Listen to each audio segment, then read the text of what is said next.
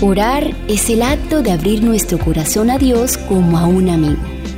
La oración no baja a Dios hasta nosotros, antes bien nos eleva a Él.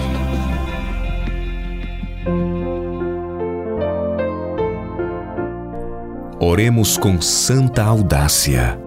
Se permaneceis em mim e mis palavras permanecem em vosotros, pedid todo lo que queréis e os será hecho. Presentad esta promessa quando orais. Tenemos el privilegio de ir ante Dios con santa osadía. Si le pedimos con sinceridad que haga brillar su luz sobre nosotros, nos oirá y contestará.